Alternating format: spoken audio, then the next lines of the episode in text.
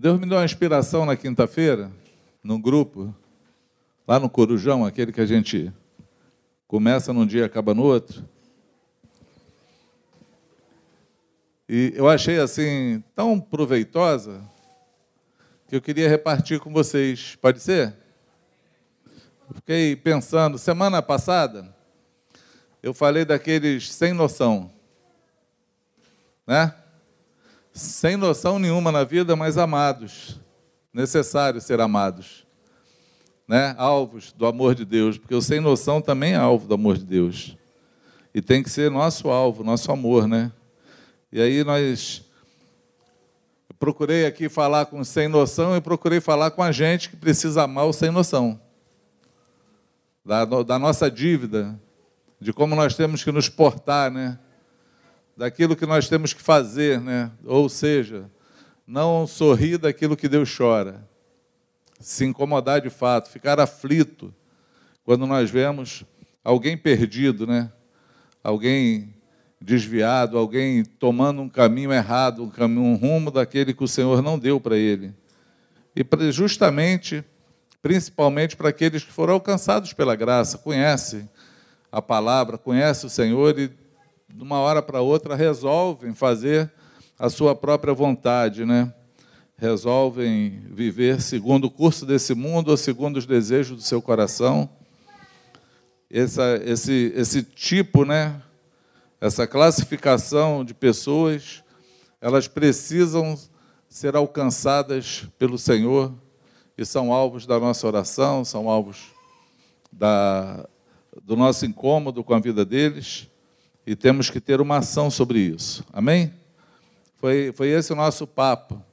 E aí, eu saí daqui pensando sobre aqueles que, se, que dizem que têm noção, né? eu fiquei pensando sobre a igreja, sobre nós, sobre a nossa vida cotidiana no Senhor. E eu saí daqui e falei com o Zé assim, Zé, Deus colocou um, um, negócio no meu coração, não sei se é uma ministração, uma música, não sei de onde é esse negócio. Ele, o que, é? Corpo e família. Aí o Zé, o corpo e família é. Cara, eu acho que é uma música, corpo e família. Eu falei, eu vou procurar no Google. A gente dá um Google lá para saber como é que como é que tá as coisas, né? De onde foi que eu vi isso, de onde eu me lembro disso. E aí, é, Corpo e Família é o nome de uma música. Uma música que nós ministramos, gostamos de ministrar, é, de Daniel Souza.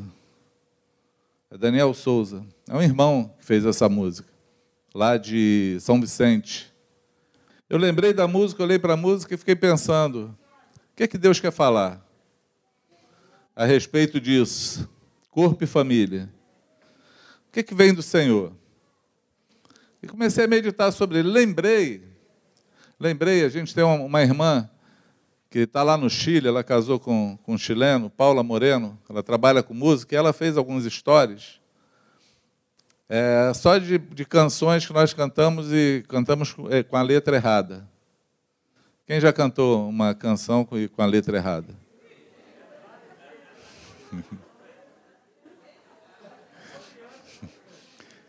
Parece criança, né? Eu, eu, eu, comecei a lembrar de alguns, né? Por quê? Porque nós cantamos, nós ministramos esse cântico. Nós ministramos vários cânticos. Mas às vezes não temos noção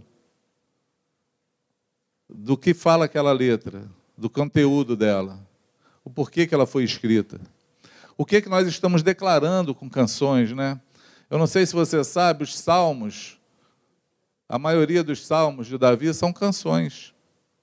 Eram músicas tocadas na tenda, tabernáculo de Davi. Os salmos eram canções que eles cantavam. Tem música que nós cantamos que está na Bíblia. São letras que é todo um texto bíblico e a gente canta nem sabe que está na Bíblia. Nem sabe de onde vem. Né? É, Levantai, ó porta, as vossas cabeças.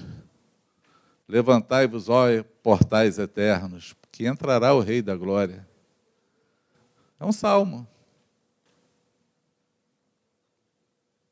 Não é um salmo? Manifestado em carne, justificado em espírito, crido no mundo e recebido na glória.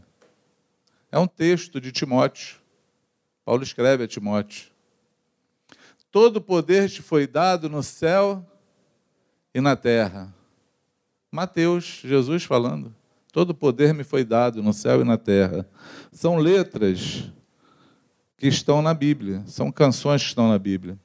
Mas a gente, além de não prestar atenção e não procurar o, o que, que quer dizer aquilo, a fonte, o porquê que nós estamos cantando isso, o porquê que Deus deu inspirações para nós cantarmos, né?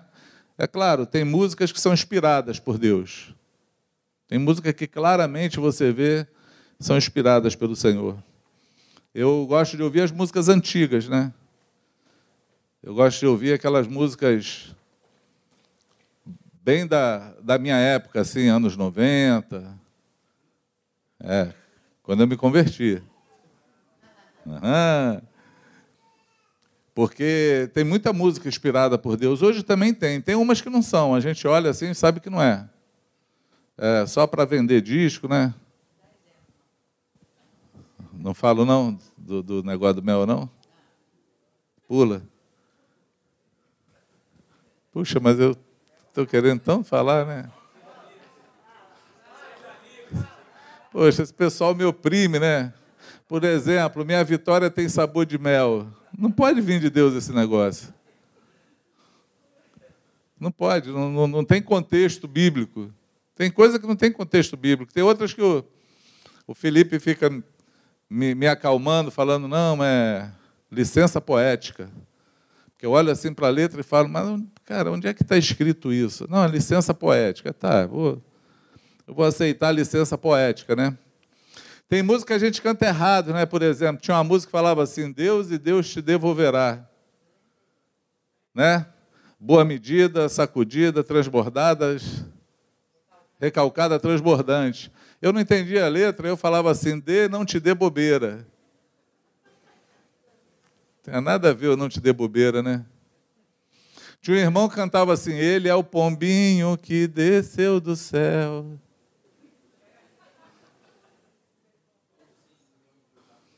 Leão de Juba. Leão de Juba. Porque se é leão tem que ter Juba, né? vai ter um monte de erros, porque a gente só quer cantar, não quer saber o que, que, tá, o que, que a música quer dizer, né? Aí vai, vai errando as letras. Aquela.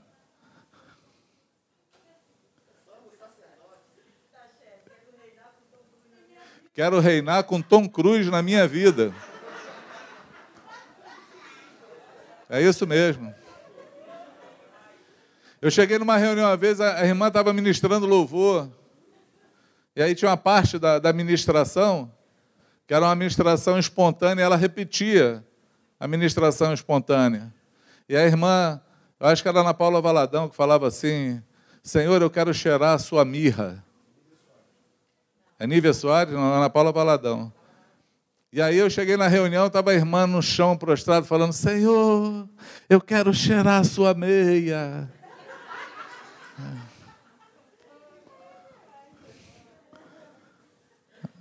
Gente, a gente precisa de entendimento naquilo que fazemos. Precisamos ou não? A gente precisa entender, porque senão a gente perde a, a essência, né? a maravilha que Deus está fazendo através da música. E música são, são pregações. Sim ou não? Nós podemos pregar a palavra cantada através de cânticos. Nós pregamos através de cânticos. Nós pregamos falando, pregamos cantando, pregamos até fazendo é, pantomina, né, que fala, sem voz, não é não? Pantomima, pantomima, estranho pantomima, eu prefiro a minha pantomina. É, não sei de onde veio um pantomima, mas nós precisamos ficar atentos. E essa música que nós acabamos de cantar, eu eu usei ela como esboço, por quê? Porque eu acredito que Deus está falando conosco e Ele fala através de canções. Essa é uma música que surgiu numa época de muita revelação da igreja. Aquela revelação que vem trazendo transformação na liturgia, né? Eu não sei se vocês sabem, eu acho que só os antigos sabem, né? É, tem coisas que nós precisamos estudar sobre a história da igreja, para a gente poder entender algumas coisas que acontecem e para o rumo que a gente está andando, até para saber se a gente está indo no caminho certo ou não, né? A gente sempre precisa. É, Jesus falou que o escriba letrado ele tira coisas antigas e coisas novas do, do, do seu do seu baú lá, né? da sua caixa, coisas antigas e novas. Por quê? Porque o salmista fala que uma noite faz declaração a outra noite, um dia faz menção de outro dia. Nós aprendemos com o passado e para poder também projetar o nosso futuro. Amém ou não? Então, por exemplo, é, eu acho que muitos de nós não sabemos.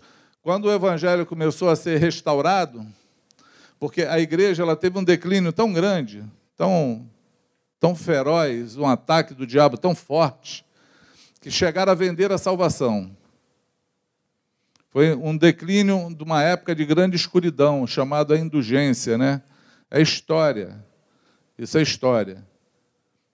E um, um padre alemão se levanta e protesta, porque ele está lendo as Escrituras e diz, lê um texto, que as Escrituras nessa época também eram proibidas aos homens, aos leigos, só ao clero poderia ler. As missas eram feitas em latim, ninguém entendia nada daquilo que estava fazendo, né?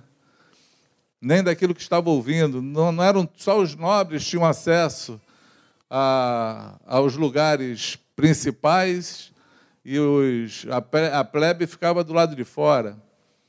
E aí um padre vê um texto de Efésios que fala: pela graça sois salvos isso não vem de vós, é dom de Deus, e não vem de obra alguma, para que homem nenhum se glorie, porque somos é, feituras suas chamados para as boas obras.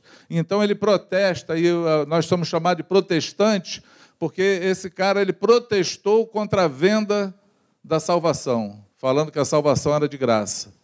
E aí então Deus começa a restaurar a sua igreja. Deus começa então a restaurar tudo aquilo que ele tinha falado no meio do povo, a trazer revelações. Depois dele apareceu os anabatistas, que restauraram o batismo. Né?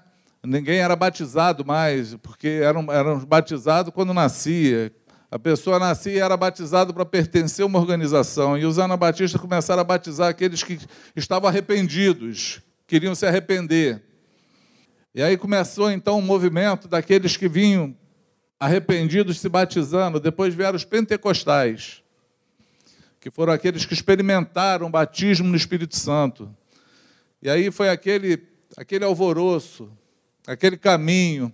Até chegar no nosso tempo, a, a igreja ela só louvava, só cantava músicas do hino ou do cantor cristão, era da, da harpa ou do cantor cristão. Eram músicas que foram resgatadas, eram aquelas únicas músicas que poderiam ser tocadas. Né? E já estou na, na, época do.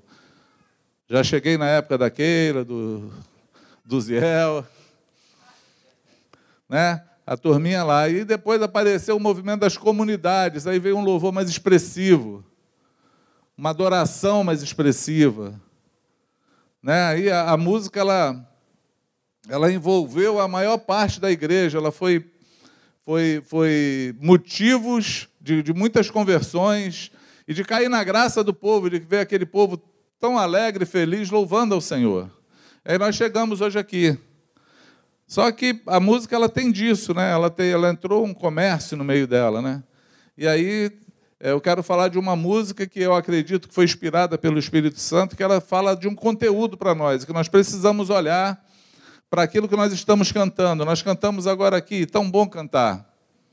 Né? Recebi o um novo coração do Pai. Isso nos faz, nos traz uma lembrança que, de fato, o dia que nós conhecemos o Senhor e de verdade, né, Zé? De alguma forma, o Senhor, Ele nos deu um novo coração. Não é assim? Quem recebeu um novo coração aí? Amém? É um cumprimento de uma palavra. É um novo coração de fato. É um encontro, um contato com o Espírito Santo. Ele nos dá um novo coração. Mas esse novo coração, ele tem uma finalidade. Eu peguei um texto, está em Ezequiel, que eu lembrei na quinta-feira, mas não falei o texto. Ezequiel 36. Ezequiel tinha profetizado sobre esse nosso tempo, o tempo em que Deus iria nos dar um novo coração. E ele fala assim: então, aspergirei água pura sobre vocês. Ele está falando do batismo. Sim ou não? Vem comigo, a história é boa. Dispersa não. É, Ezequiel 36, do 25 ao 29. Eu estou lendo na NAA. Não passaram para vocês, não? Então aspergirei água pura sobre vocês, e vocês ficarão purificados. Eu os purificarei de todas as suas impurezas e de todos os seus ídolos eu lhes darei um coração novo e porei dentro de vocês um espírito novo. Tirarei de vocês o coração de pedra e lhes darei um coração de carne. Porei dentro de vocês o meu espírito e, falei, e farei com que ande nos meus estatutos. Guardem e observem os meus juízos. Vocês habitarão na terra que eu dei aos seus pais. Vocês serão o meu povo e eu serei o seu Deus.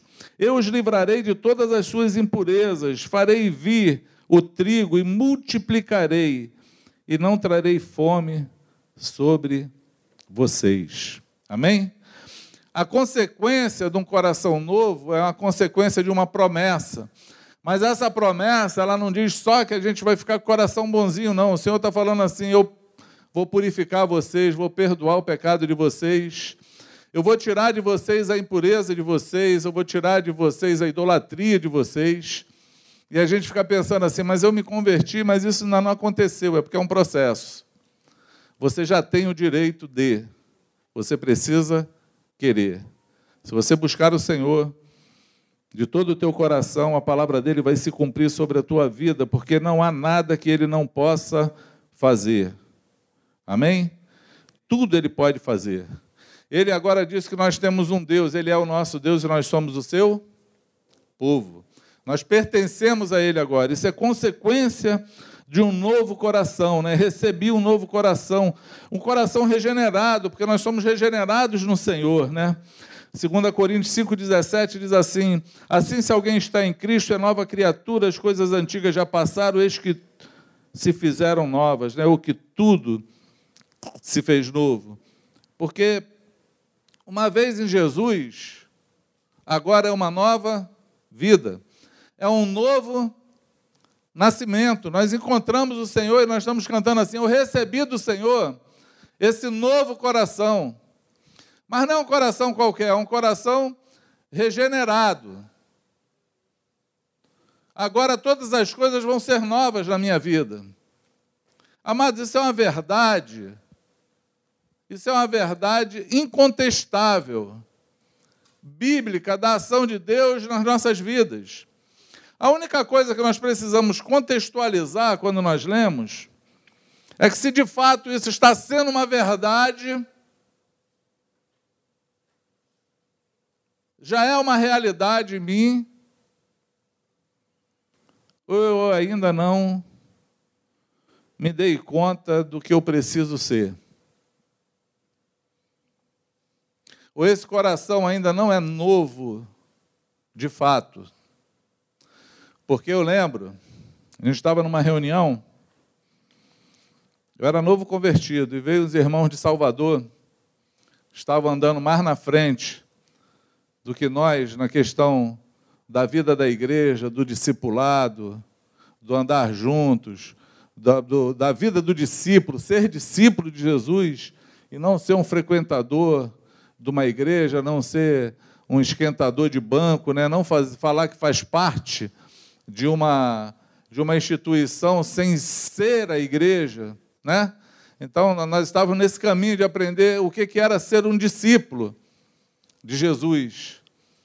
E aí esses irmãos eles estavam mais na frente, nossa, dois pastores, Marcos e Mário, de Salvador. E eu lembro que no meio do encontro de pastores e líderes, eu nem líder era, não sei porque eu estava nesse encontro, estava de penetra. E aí o Franco fez uma pergunta para ele assim, falou assim, Amado, mas me responde uma, uma coisa. Me responde a pergunta, vocês começaram já do micro, com esse entendimento, e hoje vocês estão andando nessa caminhada. Agora, e, e, a nossa realidade, que é diferente da de vocês, que muitos estão aqui por causa da música, por causa da liberdade. Muitos estão aqui porque é, se afeiçoaram na amizade, porque são bem tratados e são cuidados, mas não enxergaram ainda que precisam dessa regeneração. O que fazer?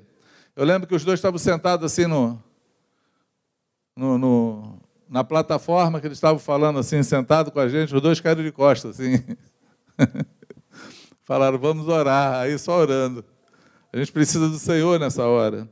Porque, de fato, muitas coisas nos atraem quando encontramos Jesus. Mas o principal que tem que nos atrair é o Senhor. É olhar para o Senhor, conhecer a Sua vontade, olhar para os seus mandamentos e falar: eu vou viver essa realidade. A minha vida ela precisa ser transformada. Ela precisa se encaixar no molde de Jesus. Amém? Ela precisa ter um modelo de Cristo. Eu preciso me encaixar nesse modelo, porque o Senhor ele tem um padrão de qualidade. O padrão de qualidade dele é Jesus ele vem comparando com padrão de qualidade. Se não está igual, ainda não está perfeito. Nós precisamos ser igual ao nosso irmão mais velho. Amém, amados? Então, essa nova vida, ela precisa ser real em nós. Nós precisamos olhar e falar assim: eu tenho de fato uma nova vida, eu tenho de fato um novo coração. Isso aconteceu comigo ou eu estou precisando? Porque se não aconteceu, amados, existe um tempo determinado para todas as coisas, e talvez hoje seja o tempo que você precisa se arrepender de não ter dado atenção ao chamado de Deus, ao propósito dele na tua vida. Você pode dizer amém? Esse, esse é o grande chamado do Senhor e nós precisamos estar preocupados a cada dia se nós estamos de fato no centro da vontade de Deus e se nós estamos buscando a crescer nessa graça e nessa sabedoria do Senhor. Ok? Isso é um processo. Isso é um processo. Por que, que é um processo? 2 Coríntios 3,18 diz assim: Portanto, todos nós, dos quais o véu foi removido, podemos ver e refletir a glória do Senhor. E o Senhor, que é o Espírito, nos transforma gradativamente a sua imagem gloriosa, deixando-nos deixando cada vez mais parecido com Ele. Então, tem, tem uma outra da tradução, a ARA, que ela é melhor do que essa, ela fala assim: na medida que nós contemplamos Jesus, nós somos transformados de glória em glória à sua imagem pelo Espírito. Amém? Porque isso é um processo. Como que é esse processo? Eu olho para Jesus e olho para mim. Aquilo que eu não encontro em mim igual a Jesus, eu preciso ser transformado pelo Espírito. E aí eu busco essa transformação, eu oro ao Senhor, eu me empenho nisso. Eu me empenho, eu me esforço para que isso aconteça, eu oro ao Senhor até eu conseguir o meu objetivo. E aí, à medida que eu vou fazendo isso, confrontando com Jesus, olhando para Ele e olhando para mim, à medida que eu vou andando, eu vou sendo transformado pelo Espírito de glória em glória, até eu me tornar a imagem de Jesus. Esse é o exercício que nenhum de nós pode deixar de fazer. Todos nós, sem exceção de ninguém, precisa fazer isso até aquele grande e glorioso dia que nós iremos encontrá-lo. Porque a cada dia nós necessitamos crescer e ser aperfeiçoados nele. Nós precisamos a cada dia mostrar a glória dele em nós, a glória é a presença dele. Nós precisamos mostrar Jesus ao mundo. As pessoas têm que olhar para nós e têm que enxergar Jesus em nós. Porque Paulo falou que Cristo em nós é a esperança da glória. Amém? Não se conforme com o que você tem. Nunca presuma que você já sabe tudo. Nunca presuma. Nunca busque simplesmente conhecimento. Busque a prática daquilo que você aprendeu e sabe que deve fazer. Porque é justamente nessa prática de vida que nós vamos crescendo e sendo transformados nesse processo do Senhor para aqueles que têm um coração novo, transformado, regenerado. Amém? É, esse novo coração que encontrou a regeneração e a transformação, ele precisa desse processo para cada dia ser transformado. É muito ruim, é muito ruim andar com o retrato velho dos outros. Muito ruim. O que é andar com o retrato velho dos outros? É você achar que já conhece alguém sem ter convivido com ela e visto o quanto ela tem crescido e avançado no caminho de Cristo. É desesperador quando nós olhamos para pessoas que receberam um novo coração, mas não passaram pelo processo. Você olha para elas, elas são a mesma pessoa que você conheceu há 10 anos atrás. Fala, não mudou nada. É desesperador ouvir isso. Por isso nós necessitamos de comunhão, de estar juntos, de ajudar, o compromisso mútuo uns com os outros, para a gente saber e ver o quanto Deus pode fazer e transformar a vida de uma pessoa, principalmente a nossa. Quem pode dizer amém? Entende o que eu falo? Sim ou não? Isso é um coração regenerado, transformado. Ok? Por conta disso, existe um fruto.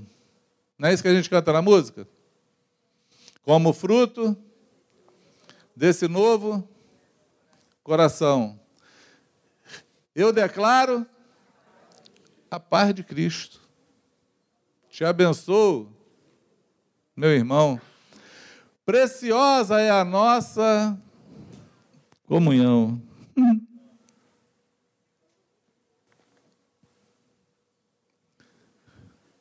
A paz de Cristo passou a ser um, um jargão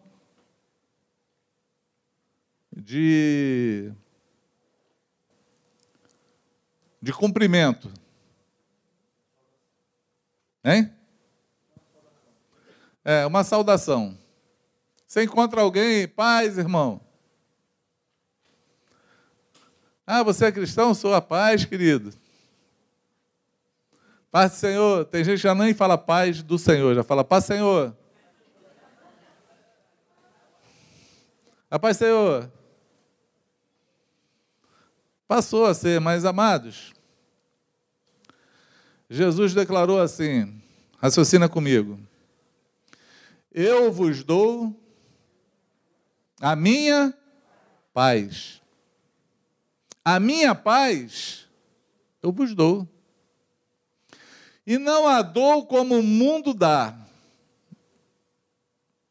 O que Jesus está falando? Que existe uma paz do mundo, existe uma paz diferente que é a dele. Porque a paz de Jesus, a paz que está nele, ela é paz mesmo em meio à guerra. Ela é paz. Eu ouvi ontem um irmão falar que a, a, esposa fez um aborto espontâneo, mas ela está totalmente em paz. Tem, tem frases que a gente não consegue formular e, e acha que não cabe na mesma linha. É porque a paz do Senhor é uma paz que excede todo o entendimento. E Paulo dá uma dica, ele diz que nós encontramos essa paz através da oração, da comunhão com Deus. Não é isso? Ele fala da ansiedade, que é o excesso de futuro. Paulo fala assim, Filipenses 4: Não andeis ansiosos por coisa alguma, mas contudo seja conhecido diante de Deus as vossas orações as vossas súplicas e as vossas ações de graças. E a paz que excede todo entendimento guardará o teu coração e a tua mente. Porque quando eu falo com o Senhor, é porque eu acredito que Ele me ouve. Quando eu oro e falo com Ele, eu confio que Ele fará. Eu confio que tudo está na mão dele. Eu acredito que Ele é um Deus que governa todas as coisas e a única coisa que eu posso ter é paz. A paz que Jesus falou que Ele nos daria e que o mundo não pode nos dar, mas Ele pode. Tem gente que busca paz no mundo, mas existe uma paz que ela está contida em Cristo e nós precisamos encontrá-la. E quando Jesus nos falou para os seus discípulos: entra numa casa, e quando você chega lá, você declara paz seja nesse lugar. Na verdade, Jesus falou assim: você oferece para eles a paz que vocês têm. E se a casa for digna, a paz vai permanecer lá. A casa tem que ser digna para permanecer. Se ela for digna, a paz vai permanecer lá. Aí, uma pergunta que necessita de resposta para todos nós. Você tem paz de Cristo na tua vida para poder oferecer para os outros?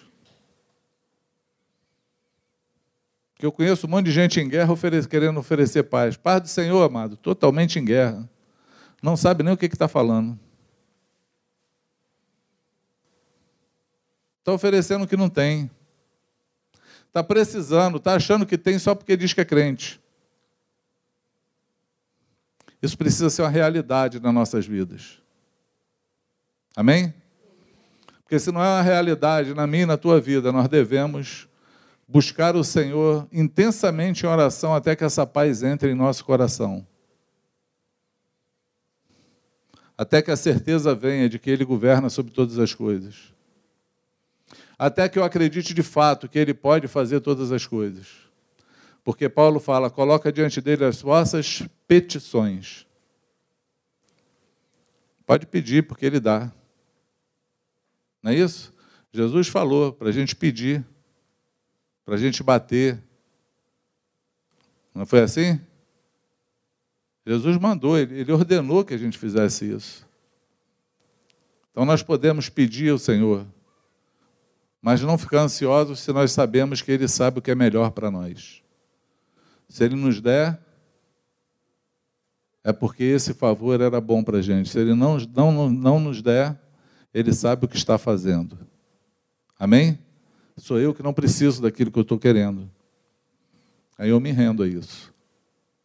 Eu falo, Senhor, seja feita a tua vontade, não a minha. Amém? Precisamos ter paz para oferecer paz. Então, eu declaro a paz de Cristo. Declarar a paz de Cristo é para quem tem a paz de Cristo. Se você não tem, busca ela, porque alguma coisa está errado. Não pode haver um cristão que diga que Jesus é o Senhor da vida dele, quando a vida dele não tem paz nenhuma. A nossa vida precisa ter a paz de Jesus sobre ela. Quantos me entendem? Eu te abençoo, meu irmão.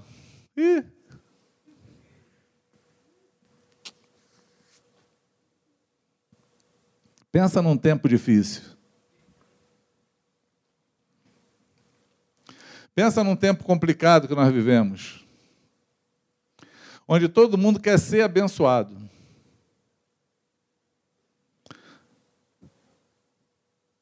Parece que até a pregação do Evangelho ficou assim: Filho, recebe Jesus para tu ser abençoado. Tu já vem na missão de receber. Pare de sofrer. Vem para cá. Você vai parar de sofrer. Você vai ser abençoado. Mas o chamado de Jesus não é para ser abençoado, simplesmente. É um chamado para você dar a vida. Sim ou não? Aquele que não renuncia tudo quanto possui, até a sua própria vida, não pode ser meu discípulo. Quem quer vir após mim, negue-se a si mesmo, tome a sua cruz e siga-me. É um chamado para perder, mas hoje a igreja só quer receber e dar. Quem já acordou, dorme pensando assim, orando a Deus, falando assim: Senhor, a quem eu vou abençoar amanhã? Ou acorda pensando: quem eu posso abençoar hoje? A quem a minha vida pode ser relevante hoje? E quando eu falo abençoar, amado, eu não estou falando de dar alguma coisa simplesmente. O nome disso é esmola. Estou falando tem gente que precisa de uma oração, de um abraço, de uma presença, de uma palavra, de um confronto. Um confronto, um gesto de amor, quando você fala assim, ó, isso aqui que você está fazendo é errado, esse teu caminho está errado, isso, isso aqui não está certo. Você não está se parecendo com Jesus. Quem disse que isso não é abençoar? Quantas vezes somos abençoados porque alguém nos repreendeu? Num caminho errado? Quantos de nós sabemos que temos esse dever de fazer isso? Quantos precisam de uma palavra para se converter? Então convive conosco, mas não ouve dos teus lábios uma palavra para falar assim: olha, Jesus, Ele é o Senhor. Ele vai te transformar numa nova pessoa. Como nós podemos abençoar pessoas e somos é, negligentes nessa, nessa ação? Mais ávidos de receber a bênção.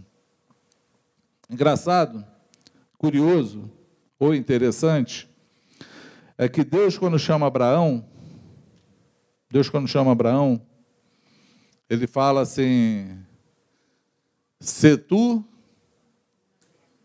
uma bênção. Ele fala: Eu vou te abençoar grandemente, mas se tu uma bênção. Quantos têm sido abençoados pelo Senhor aqui? E Quantos têm sido abençoados pelo Senhor aqui? Amém? Deixa eu falar uma coisa: se você acordou hoje, respirou, você já está sendo abençoado demais. Demais. Agora, não precisa levantar a mão. Quantos têm abençoado?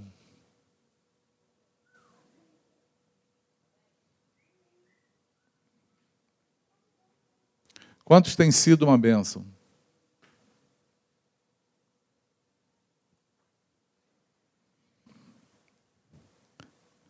O dia que o Senhor declara as bênçãos dele, em Deuteronômio 28,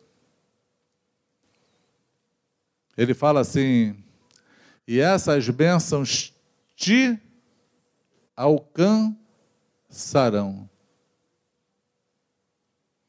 Essas bênçãos te alcançarão. Sabe o que é alcançar?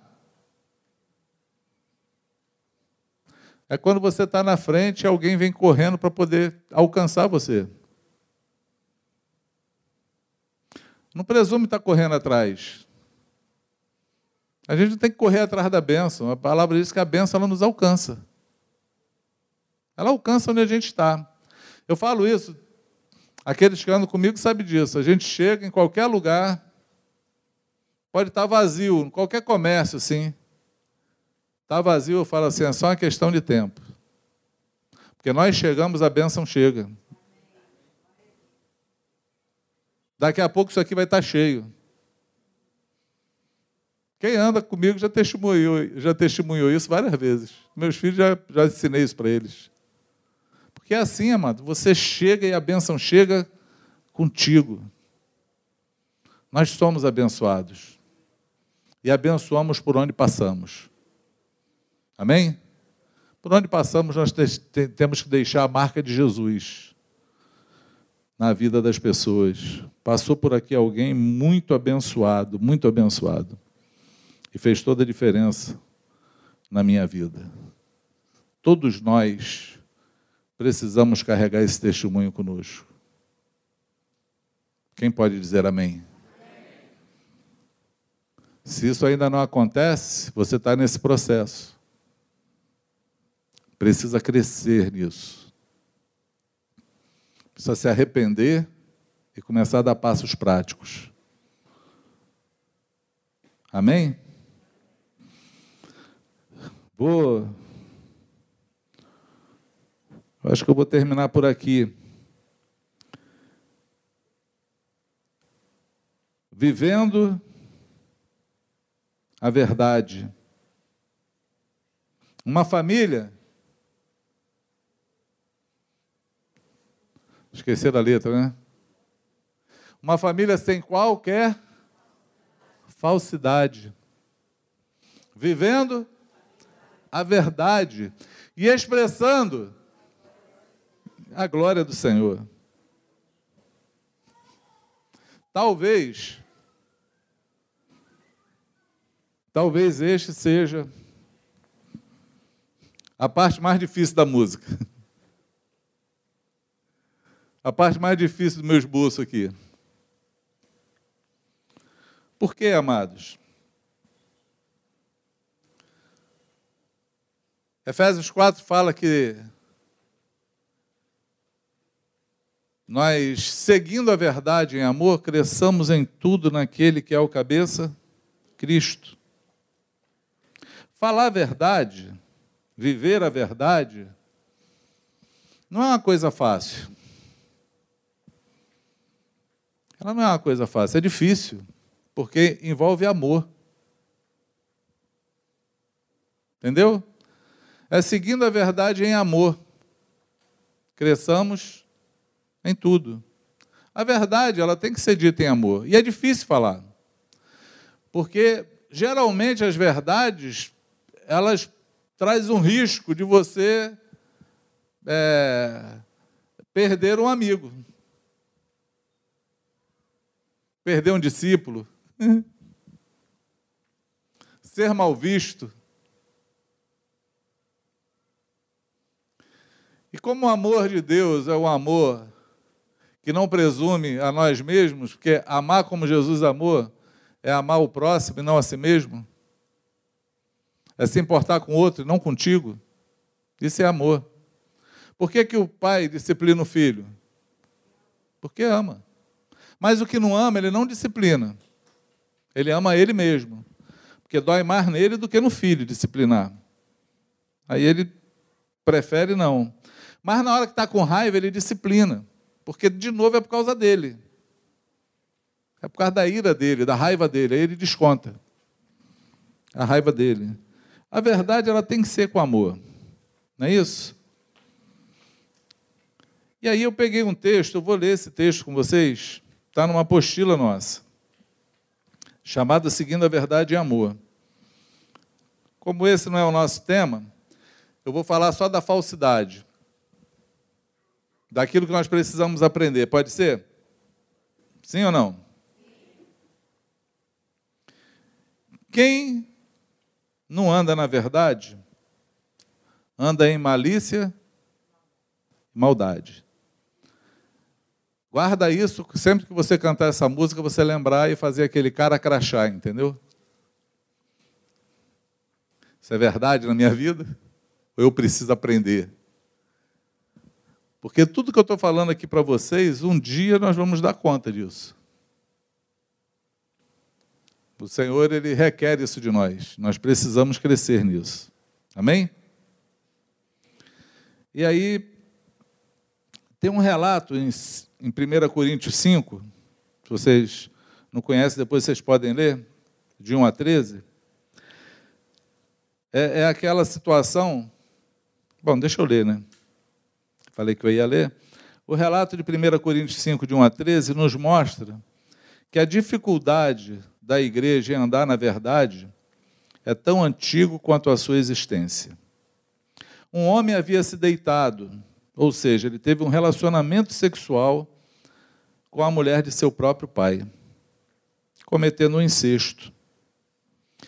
Paulo, ouvindo o comentário a respeito desse pecado, ficou perplexo com a atitude da igreja em relação ao tal homem, pois não chegaram nem mesmo a lamentar para que aquele homem fosse tirado do meio da igreja. Esperava-se uma atitude por parte da igreja, pois a responsabilidade de tratar com o irmão em pecado cabia a eles.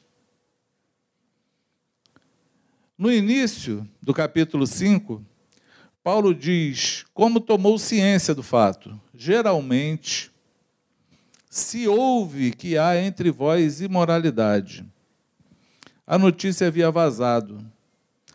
Todos sabiam embora ninguém tivesse tratado o caso. Uma igreja carismática, cheia de dons e manifestações do Senhor, porém imatura, para que não mais sejamos como meninos, mas seguindo a verdade em amor, cresçamos em tudo. Não devemos falar do irmão, fazer comentários. Devemos sim falar com o irmão Fazer comentários a respeito de alguém não é correto. Isso é fofoca.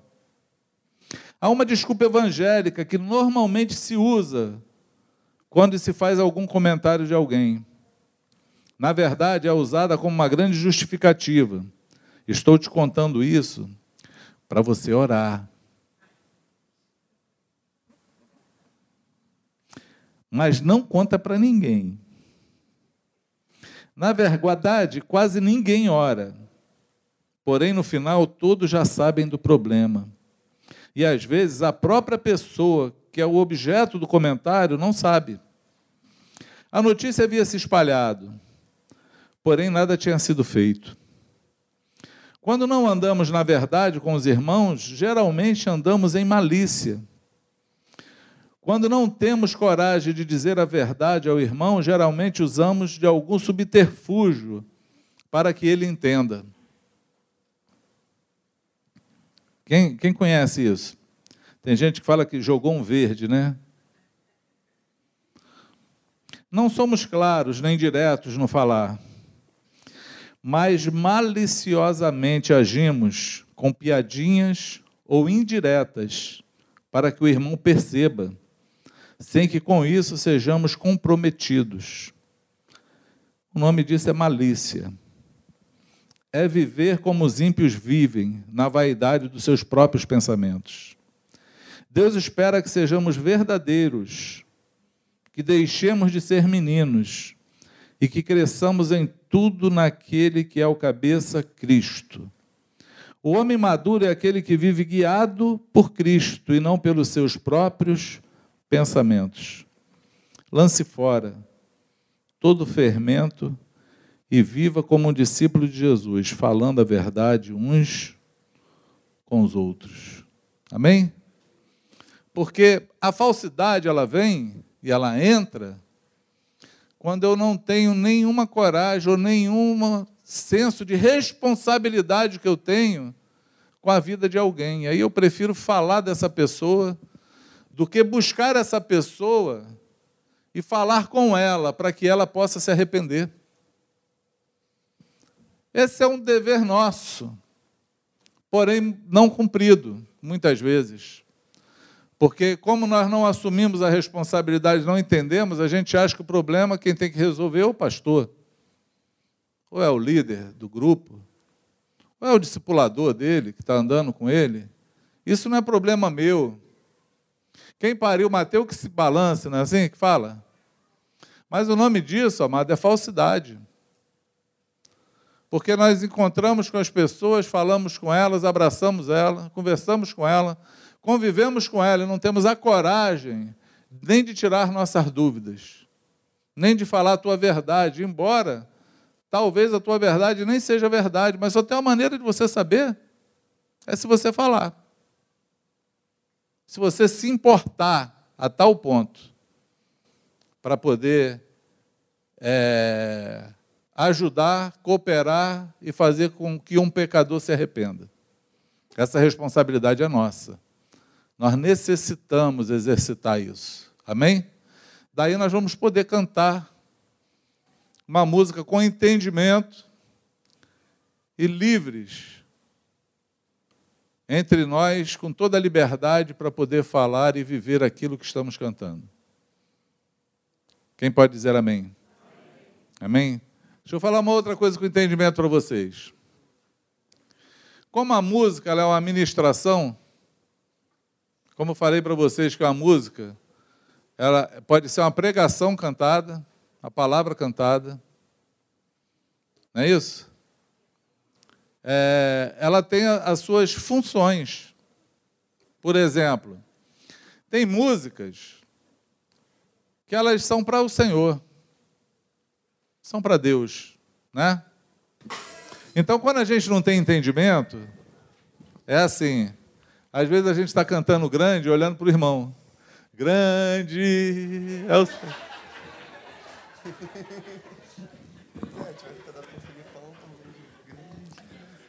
Às vezes a gente está assim, como é precioso, irmão. Mas irmão está do teu lado, amado. É para ele que você está cantando. Ou está no evangelismo. E está todo mundo como se estivesse adorando. Desafeiçoado. É, Deus não é desafeiçoado, mano. Tem que estar tá cantando é para o ímpio. Nós precisamos ter entendimento. Nós precisamos entender aquilo que fazemos. Amém? E precisamos encaixar nossa vida na vontade do Senhor. Em nome de Jesus. Vamos então, vamos nos despedir cantando essa canção? A paz de Cristo seja sobre a tua vida, que você seja abençoado em nome de Jesus. Que essa palavra hoje possa animar o teu coração, reanimar o teu coração e te levar ao centro da vontade do Senhor para que você cresça, para que você desenvolva em você tudo aquilo que é necessário para viver no meio dessa família. Amém? Paz seja contigo.